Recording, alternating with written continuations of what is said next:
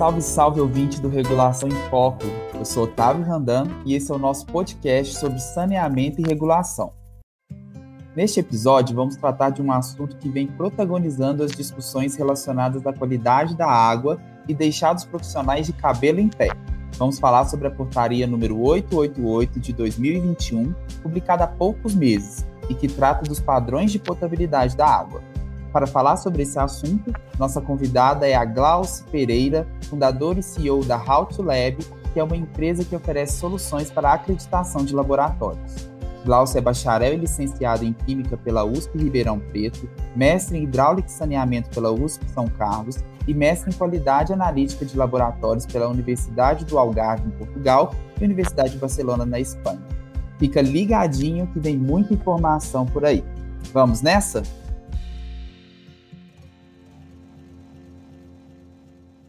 Olá, Glauci. Gostaria de agradecer você e a to Lab por terem aceito o nosso convite de participar desse episódio do podcast Regulação em Foco. Olá, pessoal, tudo bem? Eu que agradeço o convite, Otávio, e é um prazer estar aqui. Espero aí elucidar algumas coisas em relação à portaria é, nova, né, a 888. Tenho certeza que vai ser uma conversa muito boa. A gente tem uma grande missão, né, Glaucio, de fazer isso em um tempo curtinho para passar informação para o nosso ouvinte, mas vai dar certo. Vamos lá. Vamos lá. Eu gostaria de começar te perguntando, já logo no início, sobre as principais mudanças que essa portaria trouxe, né, a 88 de 2021, em relação à portaria de consolidação número 5 lá de 2017. O que, que você acha que mudou mais expressivamente em relação aos padrões de potabilidade? Bom, é, bom, mudaram algumas coisas, né? E eu vou tentar assim, escolher três coisas para a gente conversar.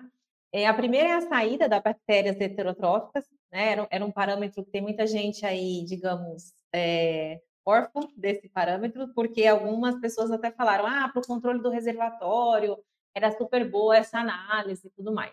Então, a saída de heterotróficas é, foi uma grande mudança.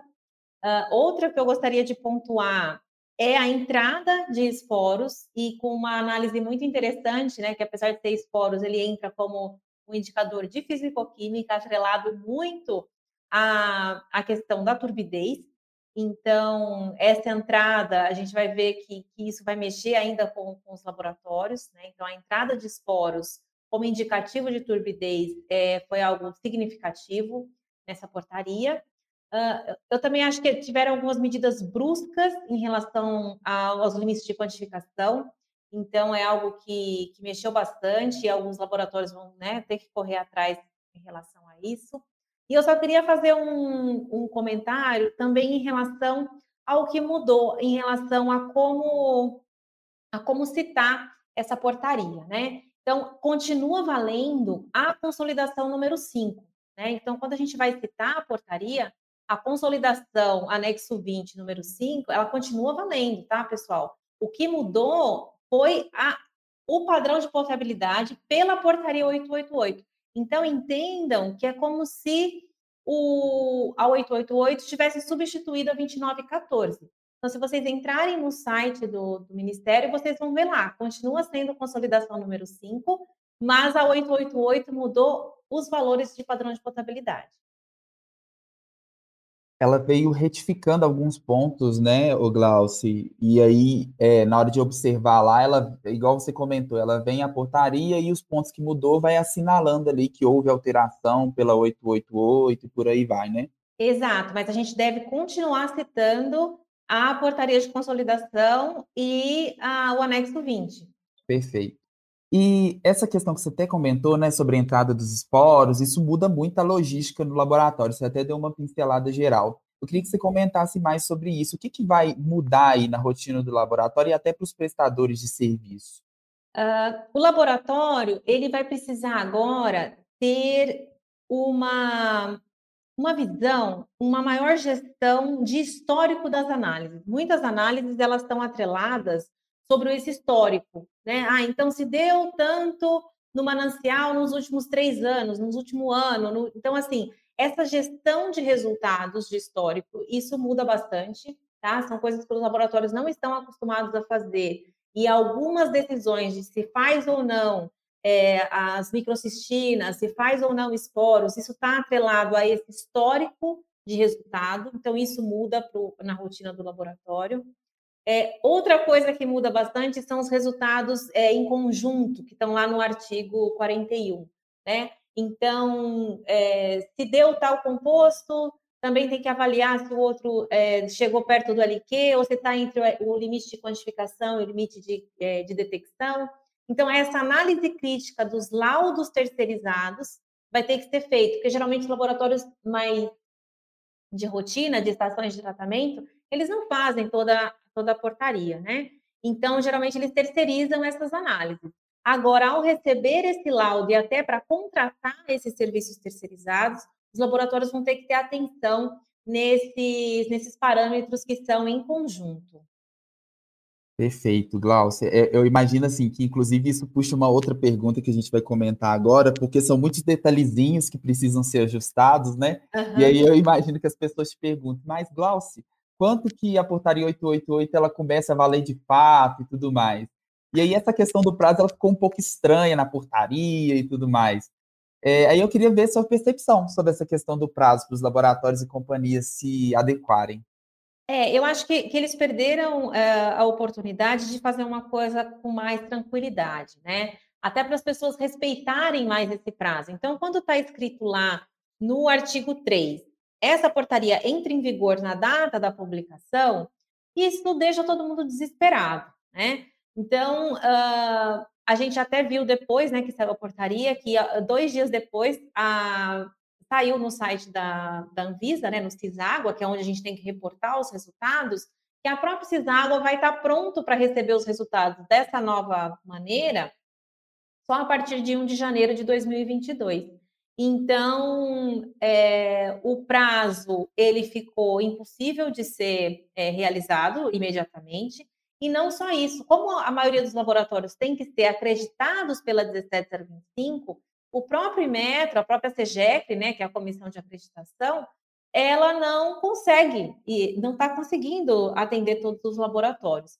Então, vai levar aí pelo menos uns seis meses para quem já estava pronto para conseguir o selo do, do Imetro. Hoje, poucos laboratórios que deram, que coincidiram a auditoria que já estava marcada com essa mudança da, da portaria, é que eles conseguiram já estar tá cumprindo toda a portaria. Então, vai levar um tempo, infelizmente, essa entra em vigor na data da sua publicação, significam corram a partir da data da publicação, mas não necessariamente a gente está conseguindo atender ainda o que está aqui.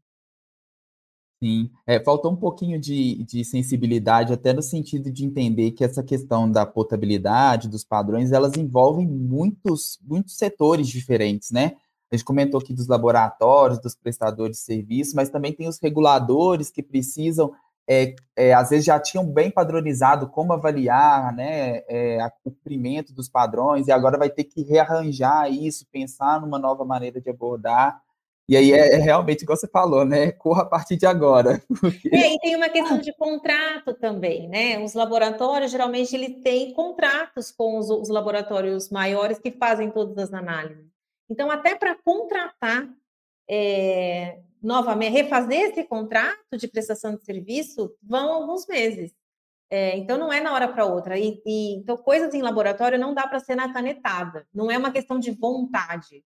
Não é uma questão de apertar um botão. Né? Tem um processo a ser feito. E isso não foi Sim. considerado aqui. Sim, com certeza. É, diante desses pontos que você comentou, é, já entendendo muito bem essa portaria, né? Imagino que você sabe ela de cabo a rabo, assim, as nuances que ela traz.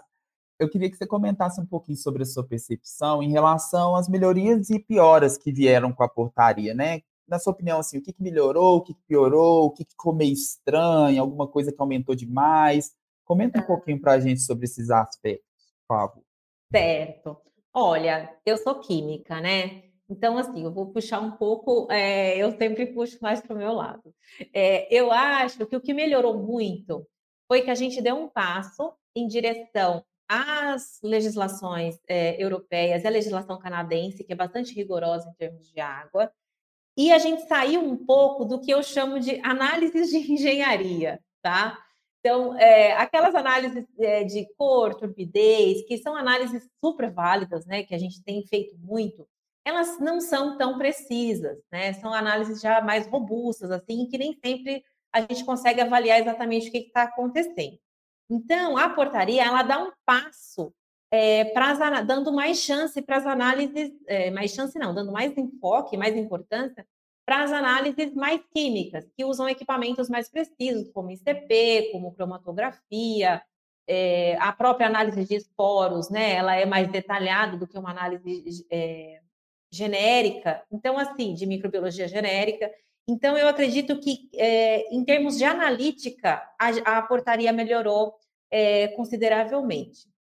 É, considerando o que você me perguntou de ficar pior, né? Uh, o que eu acho ruim nessa portaria, mas já é uma crítica que, que eu venho, que eu já tinha feito em relação à anterior, é que a, portaria ela continua sendo para vários públicos. Então, quando a gente trabalha em qualidade, é, que eu trabalho com qualidade de laboratório, eu sempre falo, gente, não faça um procedimento que várias pessoas têm que cumprir. E a portaria ela tem isso. Então, a portaria ela serve para quem trata a água, ela serve para o laboratório que acompanha o tratamento e ela serve para laboratórios que fazem outras análises. Então fica complicado. Então, por exemplo, pH. pH desapareceu. pH foi considerado só para quem faz o tratamento de água, que diz que ele tem que estar tá lá do, durante o tempo de contato de 6 a 9. Mas para quem faz a análise, não está claro o VMP de pH, não está claro isso. Então, a, o pior para mim nessa portaria é isso, ela é feita para diversos públicos, só que não foram considerados é, todos na hora de fazer a. Acho que o comitê ele não foi composto por todas essas pessoas. Então, tem gente que está perdido na portaria porque ela simplesmente ignora alguns aspectos importantes para cada público. Perfeito, Glaucio. Eu acho que foi uma explanação assim, fantástica dos principais pontos que a gente precisava de prestar atenção. Até vou reler a portaria com outro olhar diante do que você veio comentando. Eu queria muito te agradecer por esse bate-papo, te parabenizar pelos trabalhos, né? É, os seus vídeos lá, sua série de vídeos que você fez sobre a portaria circulou muito aqui dentro da agência, então já deixo até para os nossos ouvintes o convite para ir lá no YouTube, achar o How to Lab, ver os vídeos que estão lá sobre a portaria, bem sobre a portaria, está bem detalhado. Seguir, seguir também a Lab lá no Instagram, arroba 17025, para conseguir compreender ainda mais esse cenário que traz a portaria 888. E aí eu queria deixar esse espaço final para você deixar um recado para os nossos ouvintes. Tá, eu, bom, eu quero agradecer o convite. É, a Lab é especializada na acreditação de laboratórios, a gente trabalha basicamente com a ISO 17025, e a portaria ela atingiu demais os nossos clientes, né, que são os laboratórios. Então a gente correu aí para fazer essa, essa série de, de, de lives e, e, vídeos, né, logo ali em maio. Estou é, feliz com, com que está todo mundo usando esse, esse material e a gente pretende continuar né, ajudando bastante. Então, o que vocês precisarem, dá uma olhada lá na nossa nas nossas páginas, no blog, também no site da houtlab.com.br e sigam a gente lá no, no, Instagram, que o Otávio bem mencionou, é o Houtlab 17025. É, parabéns pelo, pela essa série de webinars que a Artstyle da Minas Gerais está fazendo. Foi um prazer estar aqui com vocês. O tempo é curto, mas eu espero ter passado aí a minha visão sobre a portaria. Com certeza. Fica um, um um pouquinho de quero mais, assim, para o pessoal ir lá visitar os seus vídeos e aprender mais ainda, né, Glaucio? Isso, sejam muito bem-vindos. Bom, pessoal, depois dessa conversa, espero que estavam preocupados de cabelo em pé com as mudanças da portaria 888 se acalmem, tracem um caminho para realizar as adequações necessárias. Para finalizar, deixe aquele recado de sempre para acompanhar os outros episódios do nosso podcast, acessar a revista virtual e acompanhar os webinars promovidos pela Arsai. A revista, os webinars e os podcasts fazem parte do projeto Regulação em Foco, que visa disseminar informações sobre regulação e saneamento para você. Obrigado pela companhia neste episódio, nos vemos em breve. Aqui é Otávio Randan, diretamente das Minas Gerais. Tchau e até mais.